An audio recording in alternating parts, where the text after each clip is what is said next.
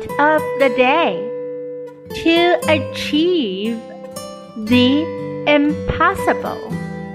It is precisely the unthinkable that must be thought.